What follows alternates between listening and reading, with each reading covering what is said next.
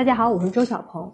在我们的私信里边啊，有一位男士他问我，他说：“小鹏老师啊，我结婚十五年了，现在遇到了情投意合的情人，我不知道应不应该跟他结婚。”他跟我讲啊，说他自己啊，结婚十五年，女儿十四岁，儿子呢十岁。去年他出轨了一个女生，这个女生呢比他小十岁，年轻漂亮，温柔有气质。他说他们彼此是深爱。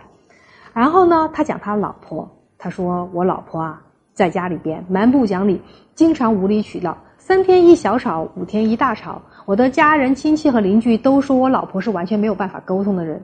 所以呢，他说我想和老婆离婚，想和情投意合的情人结婚。他问我对不对，想听听我的意见。我遇到真的太多太多了，很多人婚后出轨啊，都说自己是遇到真爱。在我看来，这哪是什么真爱啊？婚内出轨，无论你的理由是什么，都是背叛。你所谓的爱，不过是一种逃避，逃避家庭的责任，逃避解决婚姻的问题。当然了，既然这个私信问我对还是不对，问我应该怎么办，那我就多说两点。那这两点呢？关于离婚的这些人，你们都需要好好来听一听。听完过后，你们再做决定。第一啊，离婚可不可以？可以，但是别把错推到老婆身上。现在啊，他们婚姻当中最大的问题，就是因为这个男人出轨了嘛，突破了婚姻的底线。但是这个男人有没有想过，他的老婆当年啊，也曾经是他的情人，也年轻漂亮过，现在只是人老珠黄了而已。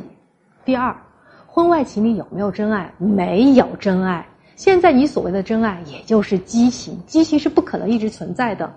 当你和你的情人结婚之后会怎么样？情人也会变成家里边琐事的老婆，生活压力也会压得他喘不过气，也会让他脾气暴躁。那你呢？你有两个孩子，你还比他大十岁，他和你在一起，在我看来，无非就是图你的钱。